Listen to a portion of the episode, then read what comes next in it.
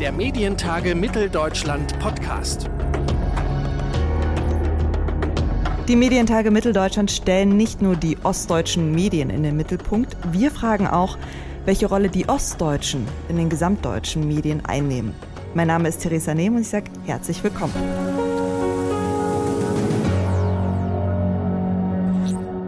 Fremdenfeindlichkeit, Rassismus, Neonazi-Konzerte, das sind jetzt nur so ein paar Schlagworte, die besonders häufig in den Medien auftauchen, wenn es um die neuen Bundesländer geht. Ähm, es gibt sicherlich Ereignisse, die dafür sorgen, dass das so ist.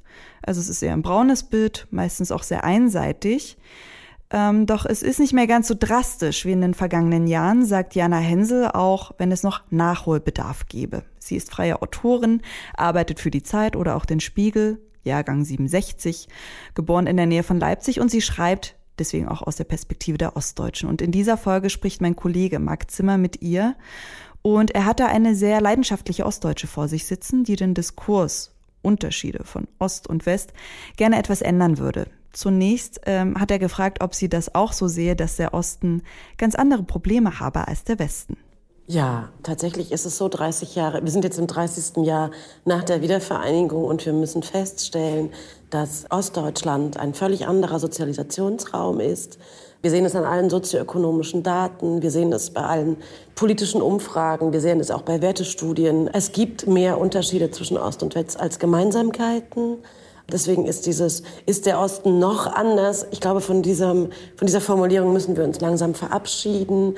Dieser Aufhol, immer wieder sozusagen diesen Aufholprozess zu thematisieren, führt, glaube ich, zu Frustration. Wir müssen den Osten anders betrachten. Wir müssen ihn anders beschreiben, weil er anders ist und anders bleiben wird. Anders bleiben wird auch, sagen Sie. Begreifen Sie sich selbst als dezidiert ostdeutsche Journalistin und Autorin? Mir ist diese Perspektive sehr wichtig, aus ostdeutscher Perspektive zu erzählen. Nicht nur ostdeutsche Themen, sondern auch gesamtdeutsche oder westdeutsche oder whatever ist, finde ich total wichtig, ähm, weil viele ostdeutsche Kollegen, oder will ich gar niemanden kritisieren, ähm, ich glaube, wir brauchen eine genuin selbstbewusste, auch ostdeutsche Perspektive auf nahezu jede Themen. Und ähm, für mich ist es wichtig, die immer wieder neu rauszuarbeiten. Also nicht nur ähm, bei Themen, die unmittelbar ähm, hier vor Ort spielen, sondern auch zum Beispiel, wenn ich mit der Bundeskanzlerin spreche, sie dezidiert als Ostdeutsche anzusprechen, ähm, sie nach ostdeutschen Themen, nach einer DDR, nach ihrer DDR-Sozialisation zu fragen. Das halte ich ganz wichtig, weil es damit um die Repräsentation von dieser Perspektive überregional geht. Jetzt würden Kritiker vielleicht sagen, damit lässt man diese Trennung doch nur fortleben. Aber Sie sagen, die wird sich sowieso nicht auflösen? Die Trennung existiert. Trennung, ich weiß es nicht, die Unterschiedlichkeit, die Verschiedenheit. Ähm, wir haben dieses, diese Unterschiedlichkeit lange ignoriert. Wir haben angenommen, äh, indem wir sie unsichtbar machen, würde sie verschwinden. Das hat zu großen Frustrationen in der ostdeutschen Gesellschaft geführt. Wir dürfen die Dinge nicht gleich machen. Sie sind nicht gleich diese Unterschiedlichkeit existiert, warum sollte ich sie verschweigen? Jetzt gibt es auch eine Studie, die sagt, Ostdeutsche haben ähnliche Erfahrungen gemacht wie Migranten, die in die Bundesrepublik kommen. Das, diese These stützen Sie auch. Inwiefern denn? Also es gibt eine Studie äh, der Migrationsforscherin Naika Furutan ähm, aus Berlin, die hat Einstellungen der Mehrheitsgesellschaft gegenüber Muslimen und Ostdeutschen ähm, untersucht und ist zu dem Ergebnis gekommen, dass die Mehrheitsgesellschaft im Prinzip ganz ähnliche Vorurteile und Stereotype über diese beiden Gruppen, Teilgruppen der Gesellschaft ähm, formuliert, ähm, daran glaubt. Und was beide Gruppen miteinander vereint, ist, dass sie gesellschaftlich massiv unterrepräsentiert sind Muslime, ähnlich wie Ostdeutsche, tauchen in Führungspositionen so gut wie nicht auf. Das heißt, wir sind im Prinzip auch gegenüber ähm, migrantischen Gruppen vor ähnliche politische Herausforderungen gestellt wie gegenüber den Ostdeutschen. Aber jetzt zu sagen, dass es jemand, der meinetwegen in der DDR sozialisiert wurde oder in der Wendezeit geboren wurde und im Osten aufgewachsen ist, dass diese Person es genauso schwer hatte wie jemand, sagen wir, der aus Syrien nach Deutschland kommt, um hier, ähm, ich sag mal, Anklang zu finden, nicht diskriminiert zu werden, legitimiert das nicht äh, hausgemachte Probleme auch im Osten?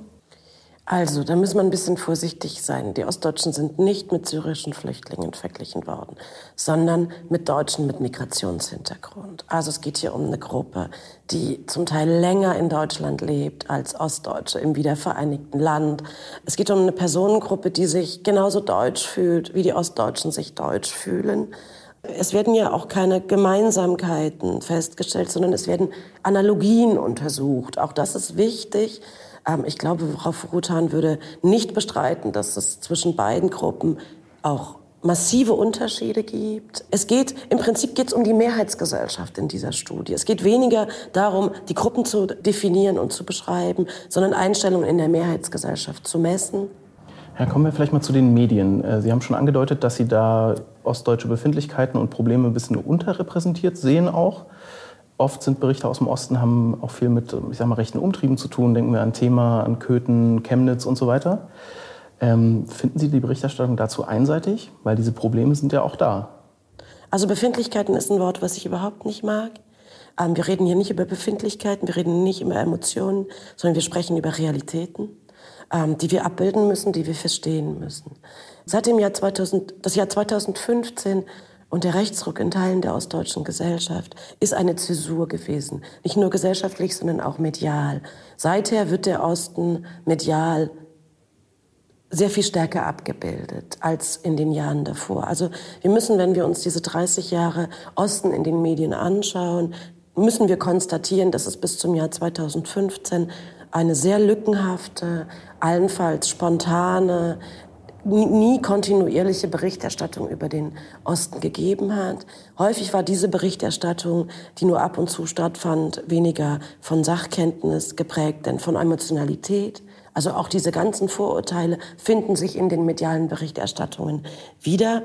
2015 war eine Zäsur. Nicht nur, dass ähm, der Rechtsruck offensichtlich wurde in Teilen der ostdeutschen Gesellschaft, sondern auch nochmal die Mehrheitsgesellschaft ähm, gezeigt hat, wie stark sie an diese Stereotype glaubt. Also das Bild des mehrheitlich braunen Ostens wurde in einer Massivität revitalisiert, dass es, glaube ich, viele Ostdeutsche schockiert hat. Ähm, und deswegen haben wir seit ein paar Jahren eine Art von neuem ostdeutschen Diskurs. Der wird von anderen Sprecherinnen geprägt, meistens jünger. Er ist wesentlich ähm, vielfältiger, er ist kontinuierlicher, er ist informierter, er ist besser so wie wir seit vielleicht zwei Jahren über den Osten berichten, ähm, das ist, da ist auf jeden Fall eine riesige Entwicklung zu sehen und eine sehr positive Entwicklung zu sehen. Ich glaube, wenn wir in allen Nachwendejahrzehnten so kontinuierlich über den Osten berichtet hätten, gäbe es vielleicht ähm, diesen massiven Rechtsruck so gar nicht. Das heißt, auch wenn die Berichte negativ sind, nehmen Sie die Entwicklung trotzdem positiv wahr, ja? Verstehe ich Sie richtig? Na gut, was heißt positiv oder negativ? Was sind so ein bisschen Schlagworte? Wenn wir solche Vorkommnisse wie in Köthen haben, wie in Cottbus haben, wenn wir Pegida-Demonstrationen in Dresden haben, wenn es zu solchen Ausnahmetagen wie in Chemnitz letztes Jahr kommt, dann müssen wir darüber berichten. Da suchen wir das ja nicht aus, sozusagen. Aber ich glaube, dass, dass auch die westdeutsche Perspektive verstanden hat, dass wir nicht von einem einheitlich braunen Osten sprechen können. Ähm, dass wir auch die ostdeutsche Gesellschaft in ihren Widersprüchen, in, ihren, ähm, in ihrer Heterogenität abbilden müssen. Und deswegen sage ich, der ostdeutsche Diskurs ist so vielfältig wie nie, weil wir das tun, weil wir das, also ich arbeite für die Zeit, Zeit Online und Zeit im Osten. Wir haben hier ein Büro in Leipzig. Wir haben, ich würde sagen, die beste Infrastruktur ähm, aller überregionalen Medien. Wir berichten so viel und so breit und so kontinuierlich in den letzten Jahren. Und vor allem sehen wir, das gehört dazu, diese Texte werden unglaublich nachgefragt. Die ähm, Leserzahlen auf Online sind sehr hoch. Das heißt, es gibt eben auch da ein großes Interesse an diesen Themen. Und auch etwas, da ist, sieht man auch diesen Nachholbedarf. Da hat sich in den Jahrzehnten, in denen wenig über den Osten berichtet wurde, unglaublich viel angestaut. Diese Themen gibt es, sagen Sie, und die sind auch nachgefragt. Damit darüber berichtet wird, braucht es erstens natürlich Medien im Osten, aber ja. auch Journalisten aus dem Osten. Absolut. Brauchen wir eine Ostquote in Redaktionen? Na, ich finde, wir brauchen eine Ostquote überall. Ich glaube, das ist eben auch das Entscheidende Es hat schon mal eine Zeit gegeben, wo wir über den Osten so massiv debattiert haben wie jetzt. Das war um das Jahr 2000, 2002. Damals ging es um Ostalgie-Shows. Es ging aber auch um, um Filme wie Goodbye Lenin beispielsweise. Wir hatten sozusagen schon mal eine Zeit, in der man sehr stark über den Osten gesprochen hat. Und ähm, diese Debatten sind geführt worden, ohne dass sie politisch abgebildet wurden. Es hat sich im Prinzip an der politischen Situation der Ostdeutschen seither nichts verändert.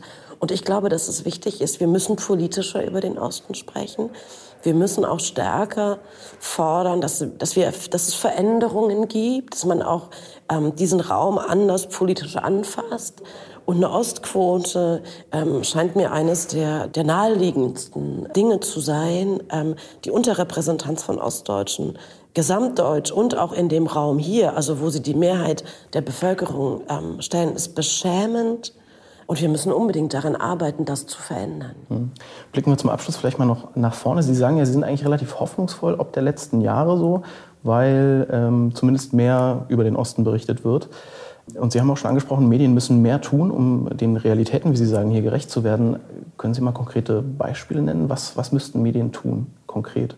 Ja, ich glaube, dass es eben darum geht, auch fernab von solchen erschreckenden ähm, Ereignissen wie Cottbus, Köthen, ähm, Chemnitz zu berichten eine Vielfältigkeit in der Berichterstattung ähm, dauerhaft zu installieren, vor allem auch immer wieder die westdeutsche Perspektive auf ostdeutsche Realität zu hinterfragen. Das heißt, den ostdeutschen Raum, die ostdeutsche Gesellschaft nicht als eine Ableitung westdeutscher Realität zu beschreiben, sondern die Geschichten der Menschen hier in die Mitte zu stellen und nicht eben dieses immer wieder sozusagen unter der Präambel zu fragen, wie lange sind die noch anders, weil das sozusagen immer ja im Prinzip Naika Furutan würde sagen, den ostdeutschen Raum migrantisiert, also sozusagen als eine Gesellschaft beschreibt, die auf dem Weg noch zu etwas Besserem ist, sondern ja, die ostdeutsche Realität in die Mitte zu stellen, genuin eigene Erfahrungen, Prägungen, Werte auch als sozusagen dem Raum angemessene zu beschreiben und nicht länger sozusagen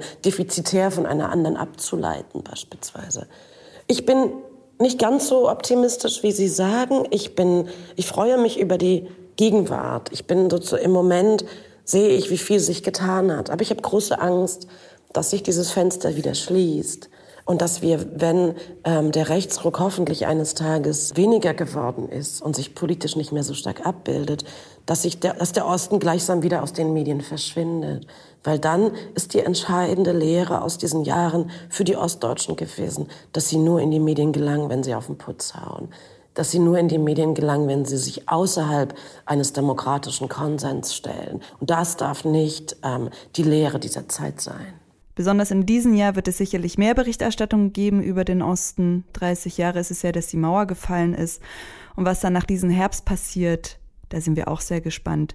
Jana Hensel war das im Gespräch. Sie ist Journalistin und sie war auch zu Gast bei den Medientage Mitteldeutschland im Mai hier in Leipzig.